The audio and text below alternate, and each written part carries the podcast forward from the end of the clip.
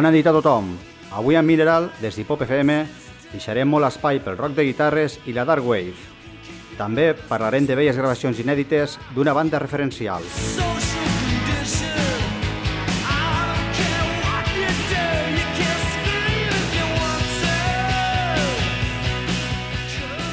Dins de l'apartat clàssics, recuperarem a Elàstica. Step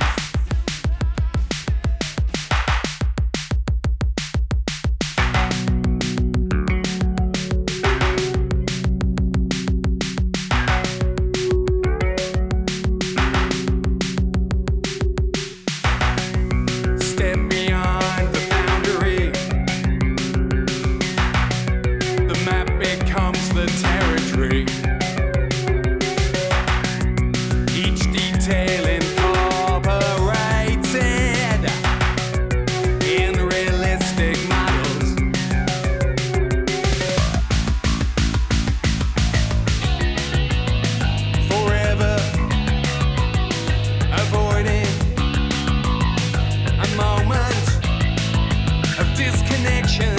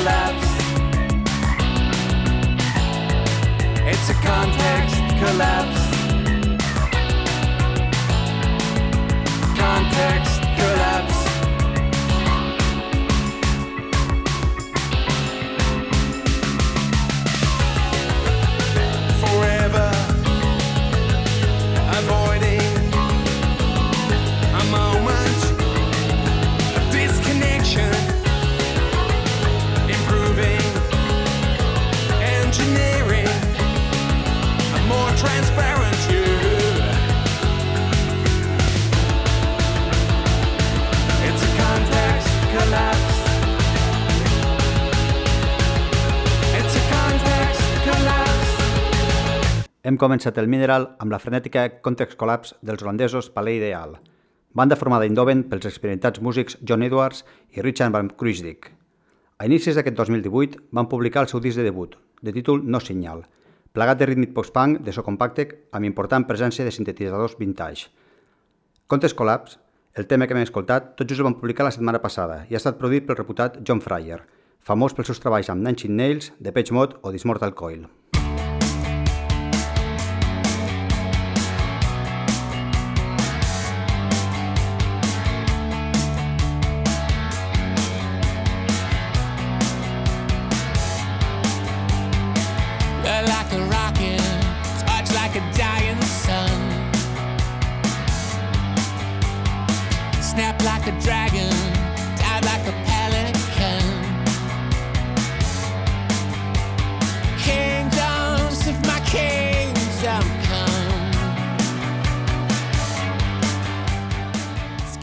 Tal i com vam dir en el primer Mineral, els Smashing Pumpkins han tornat en disc nou i comptant amb tres quartes parts de la formació ideal, Billy Corgan, James Aja i James Chamberlain, faltant només la baixista Darcy ocupant el seu lloc el ja habitual Jeff Schroeder.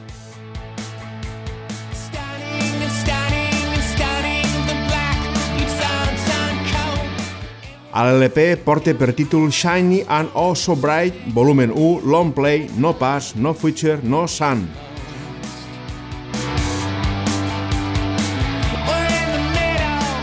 Un títol al nivell de l'ego desorbitat d'en Billy Corgan. El disc ha estat produït pel gran Ricky Rubin, sempre garantia de so compacte i contundent, amb protagonisme principal per a les guitarres. Iron.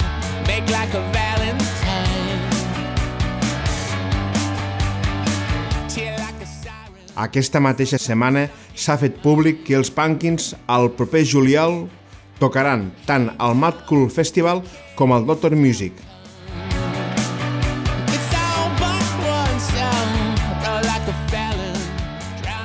D'aquest disc us deixem amb una de les millors cançons, Marching On,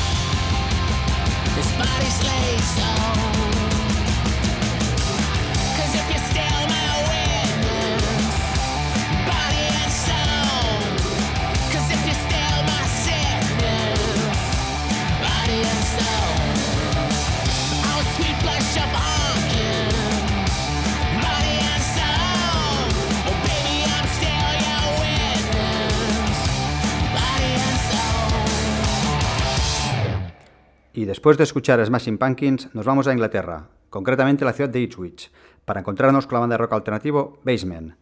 El pasado mes de octubre publicaron su cuarto disco en nueve años, de título Beside Myself. Durante su trayectoria les han calificado con etiquetas como pan hardcore, melódico o emo rock, teniendo visos de realidad, ya que su sonido se haya fuertemente influenciado por bandas de, de la década de los 90. En tiempos de tanto autotune y tontería trapense se agradecen canciones con melodías y buenas guitarras. Os dejamos con Sleepaway de Basement.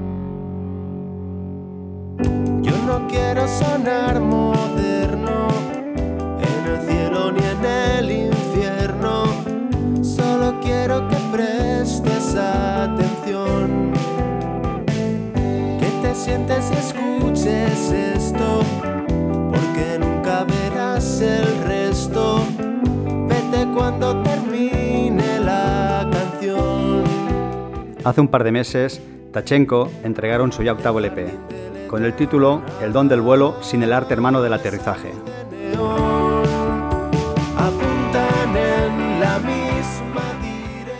El grupo zaragozano, comandado por Sebas Puente y Sergio Binadé, son como ese viejo amigo que siempre ha estado ahí y nunca te defrauda. Nunca serán una estrella rutilante porque lo suyo es ser orfebres del pop. Tercos y perseverantes, siempre en busca de la melodía ideal, del arreglo preciso para lograr la canción perfecta.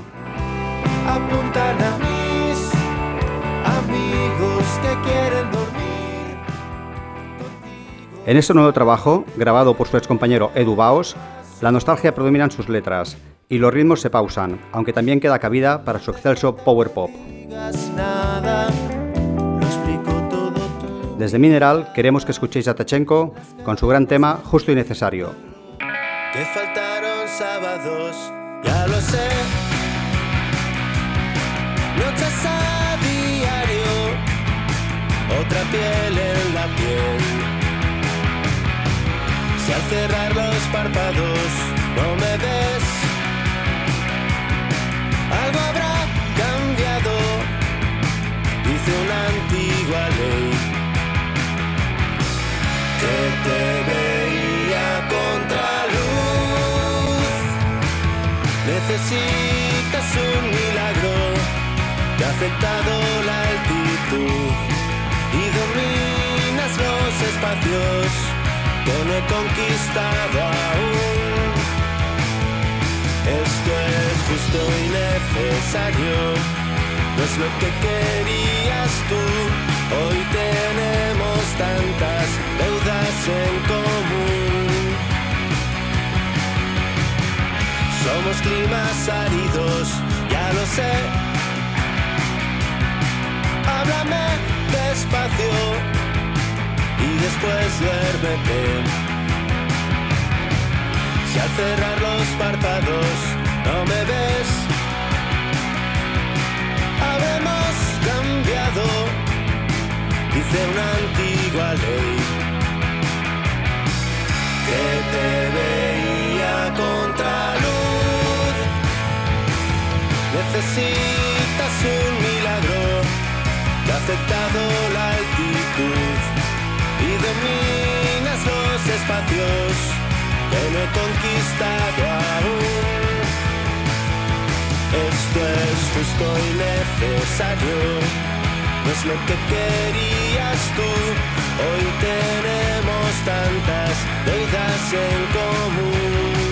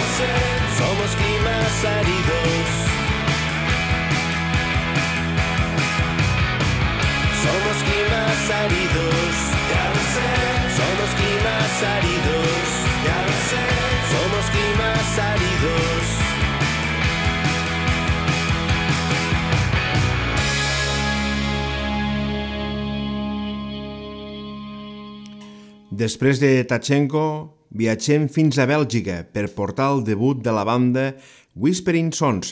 Acaben de publicar el seu disc de debut Image en el segell Pias Benelux, subsidiària de la Multi.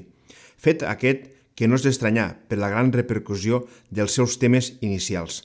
Lletres que parlen de l'alineació de la vida en les grans ciutats sobre un fons darkwave. Clares reminiscències dels inicis de Sisters of Mercy i Bauhaus, a destacar la veu i presència de la seva vocalista Fenne Kup. Escoltarem a Whispering Sons amb la cançó No Time.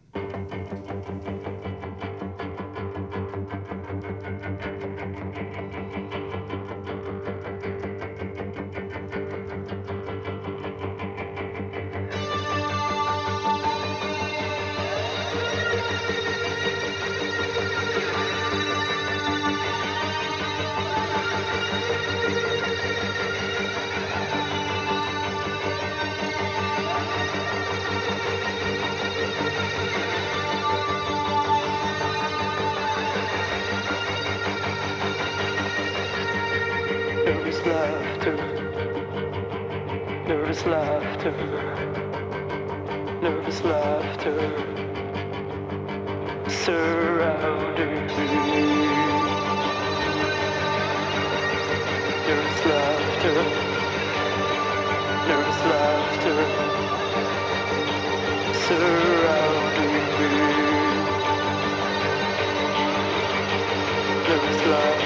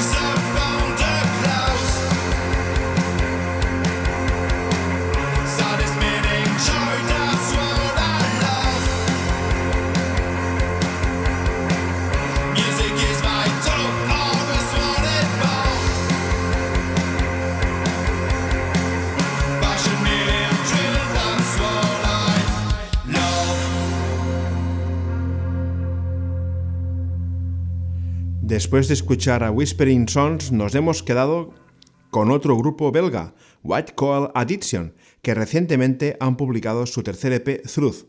De él hemos escuchado el tema Critical Soul. White Coal Addiction iniciaron su carrera en 2012 y mezclan el shoegaze con el cold wave en una amalgama que ellos han dado en llamar Noise Wave.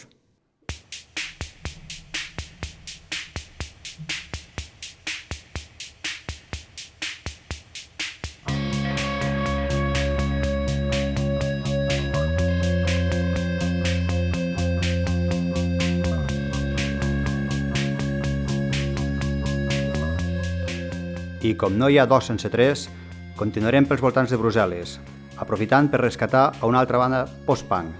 En aquest cas parlem de les Panties.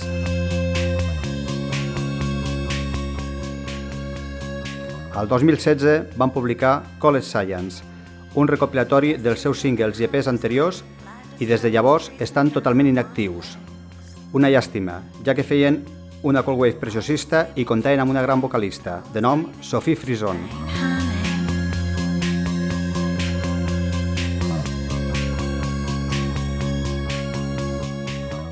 Recordem a les Panties amb l'enorme Diving.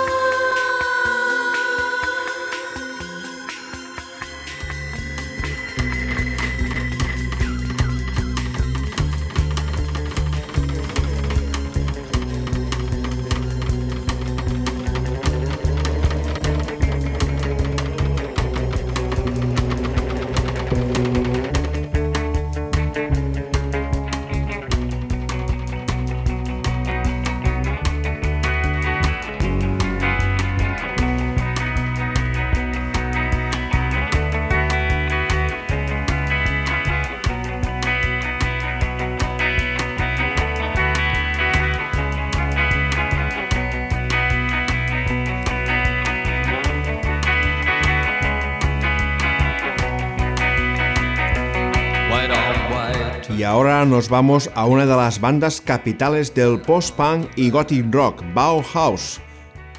Peter Murphy y David G están de gira, celebrando el 40 aniversario de la banda y tocaron el pasado 19 de noviembre en la sala Razmataz, ofreciendo un magnífico concierto.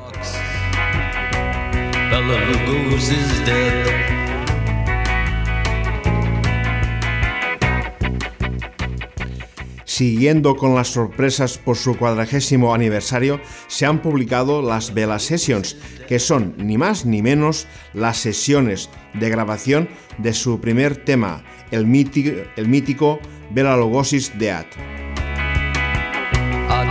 I'm dead.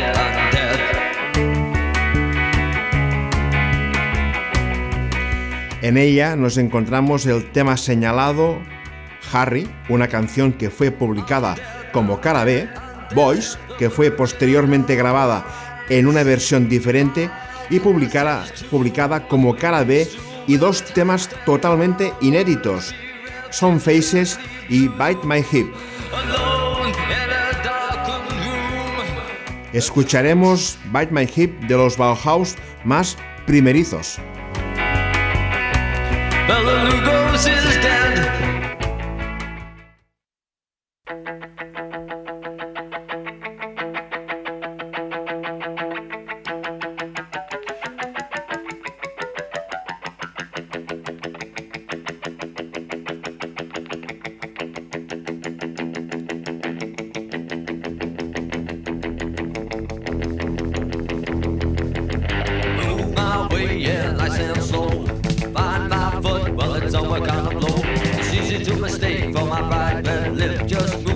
be the. Eh?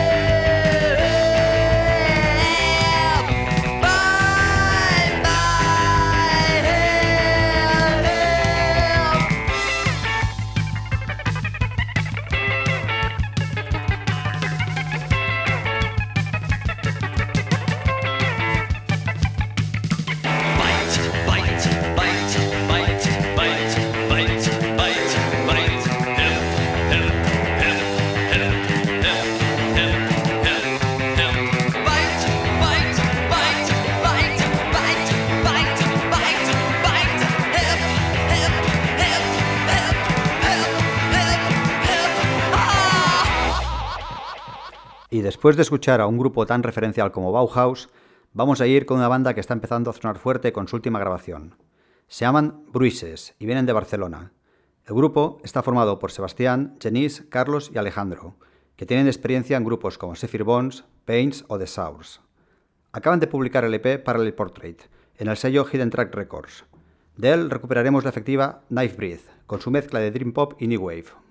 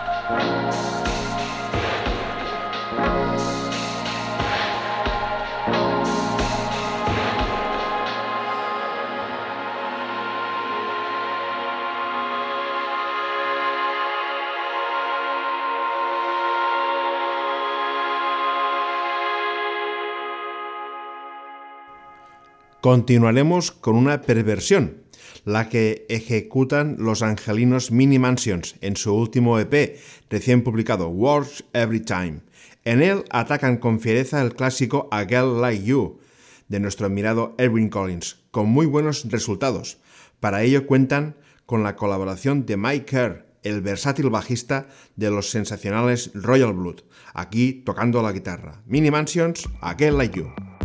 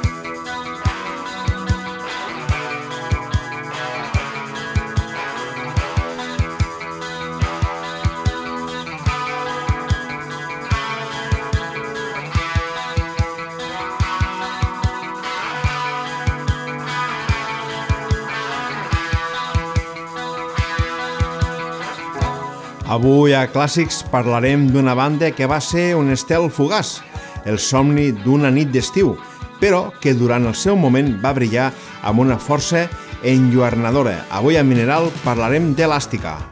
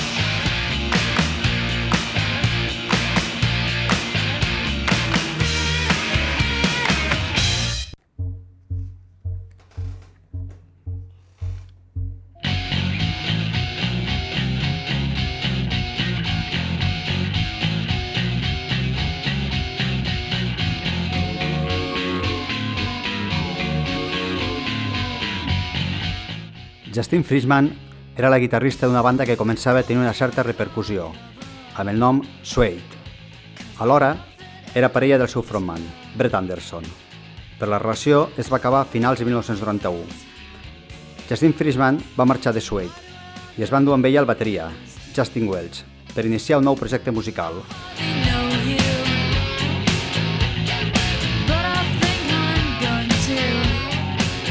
Per dur-lo a terme, van ficar un anunci al Melody Maker, buscant una guitarra i un baixista.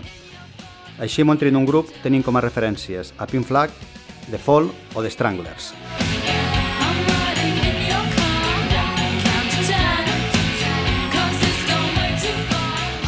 Responent a l'anunci de la revista, es van incorporar Annie Holland al baix i Donna Matthews, que anteriorment havia tocat amb Darling Bats, a la guitarra. Així ja tenien la formació completa i fins i tot tenien un nom, Baselin and Oak. Però aquest nom va durar poc, ja que la banda escocesa de Baselins els va demandar guanyant el judici. Els primers es van canviar el nom pel definitiu de Elàstica.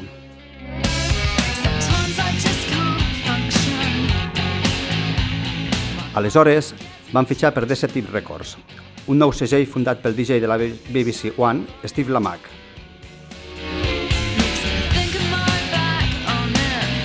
A finals de 1993 llancen el seu primer single, Stutter, i poc després un EP amb Line Up i Connection.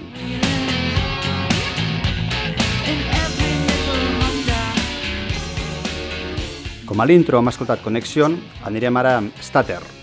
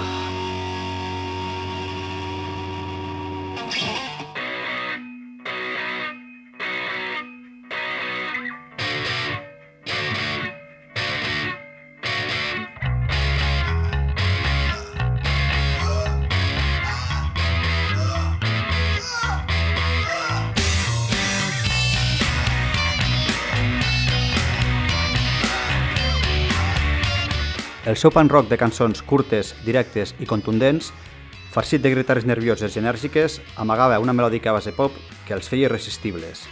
La seva repercussió, alimentada per la difusió que en feia l'Steve Lamack a la BBC, es va multiplicar per milers quan es va publicar que la Justine Frischman era parella, ni més ni menys, que d'en Davon Albarn de Blur.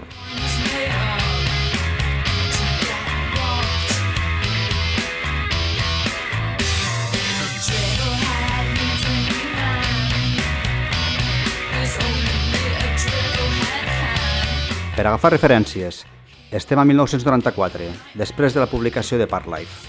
El Britpop regna i estem en plena batalla mediàtica entre Blur i Oasis.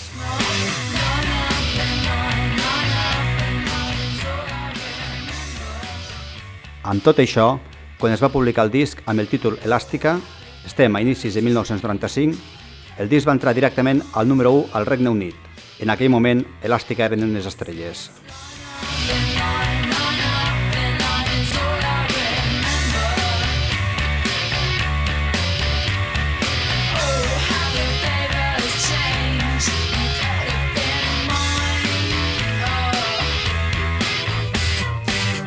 Tot seguit escoltarem Waking Up.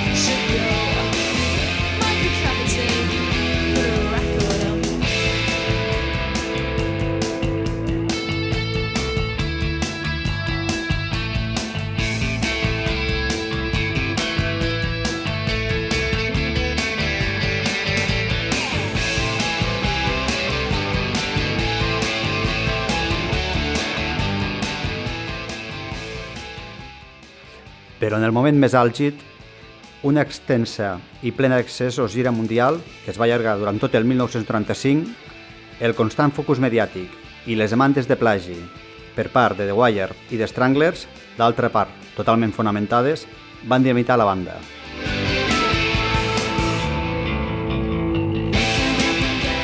Annie Holland, totalment extenuada, va abandonar el grup i va començar un període de canvis incessants entre els seus integrants.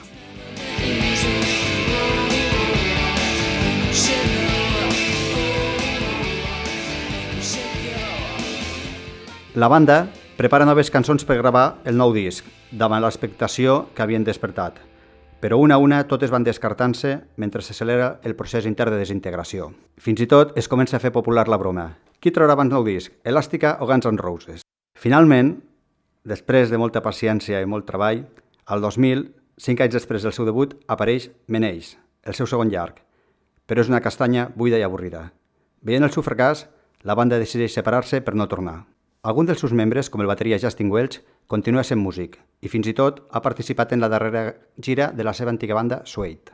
En quant a la frontman, Justin Friedman, després d'Elàstica va tra treballar a la televisió i un bon dia se'n va anar a Colorado a estudiar arts visuals. Actualment continua vivint allí i es dedica professionalment a la pintura. Hem parlat d'Elàstica, una banda que va tocar el cel amb les mans i no va saber suportar la pressió de l'èxit. Ens acompanyarem també amb 2 to 1. Però abans, volem recordar-vos que si ens voleu fer qualsevol comentari o suggeriment, teniu el nostre correu electrònic a la vostra disposició mineral arroba hipopfm.com També us volem recordar que podeu descarregar els podcasts de Mineral. On? Molt fàcil. A la web hipopfm.com dins l'etiqueta podcast i o programes. Fins al proper programa. Sigueu feliços!